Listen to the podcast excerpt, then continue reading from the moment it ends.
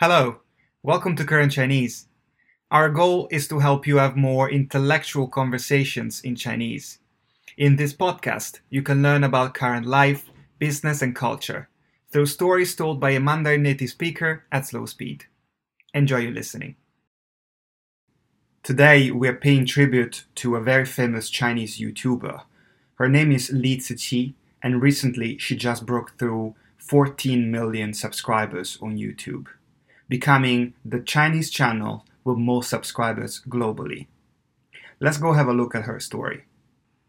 Today's episode was done in collaboration with a Chinese teacher who ensured the script was more student friendly and more appropriate to people at this level. You can find her Instagram page via the link in the description.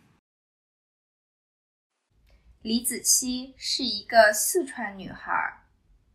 二零二一年一月， 他的 YouTube 频道有一千四百万人订阅，他的频道因此成为 YouTube 上订阅最多的中文频道。在他的频道里，他让很多人看到农村的生活是怎么样的。他经常做传统的食物，每一种食物。从无到有都是他亲手做的，从简单的辣椒油到节令小吃，每一样都是一件精美的艺术品。他本人也有一个特别的故事。他在四川的农村长大，有很多时间和小动物。和大自然在一起。他的爸爸妈妈在他很小的时候就分开了。很不幸的是，他的爸爸不久后就去世了。他的后妈也并没有很好的待他，所以李子柒就去和他的外公外婆一起生活。他的外公是村里的厨师，也是一位很能干的工匠。李子柒一定是从外公那里学了很多的东西。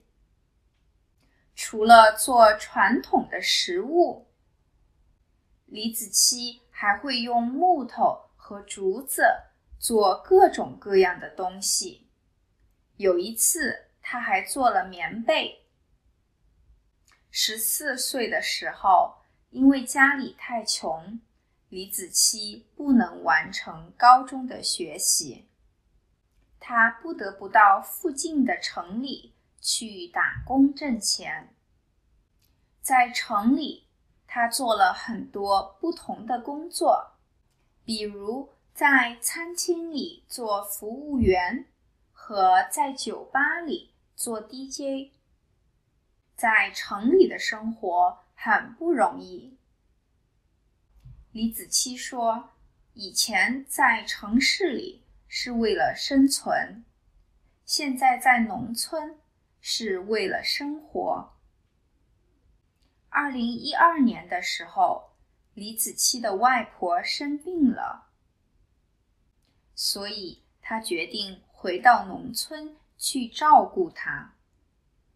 后来，他开始做视频，传到网上，人们非常喜欢他的视频，他也越来越受欢迎。